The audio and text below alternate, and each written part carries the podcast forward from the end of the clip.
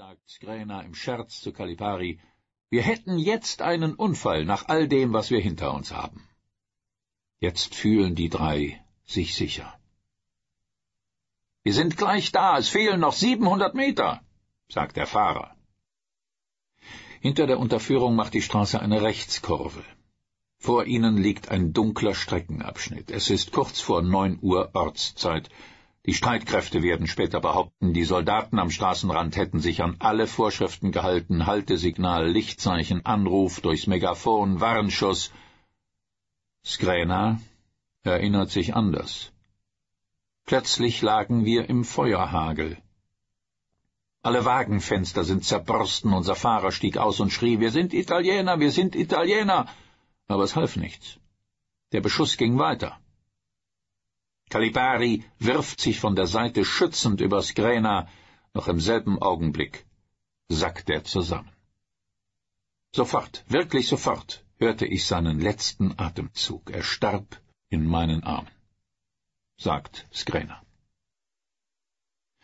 Aus einem Panzerwagen laufen Soldaten auf das Auto zu und reißen die Türen auf.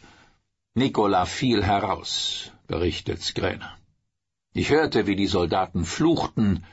Sie legten mich auf den Boden. Ich wusste in dem Moment nicht, ob ich tot oder lebendig war. Sie schnitten mir die Kleider auf, um zu sehen, ob ich verwundet war. Sie versuchten mir eine Infusion zu legen, schafften es aber nicht. Es war sehr dunkel Sie hatten nur eine Taschenlampe. Ich konnte mir nicht vorstellen, dass ich noch am Leben war. Ich hatte schrecklichen Durst, und dann blieb mir plötzlich der Atem weg. Nach einigen Minuten wurde ich mit einem Panzerwagen ins Krankenhaus am Flughafen gebracht. Ein Splitter hat sich in ihre Lunge gebohrt. Keine lebensbedrohliche Verletzung, wie sich bald herausstellt. Die Nachricht vom Beschuss der Italiener lässt Europa zusammenzucken.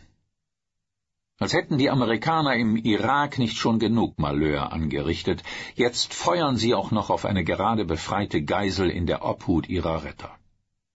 Noch bevor der Pulverdampf sich verzogen hat, schießen Verschwörungstheorien ins Kraut. Haben die GIs im direkten Mordauftrag des Pentagon gehandelt, um eine missliebige Reporterin aus dem Weg zu räumen? So absurd derlei Spekulationen sind, so unbestreitbar ist die Tatsache, dass es an Militärcheckpoints im Irak immer wieder zu regelrechten Blutbädern kommt, Unschuldige in Kugelhageln sterben.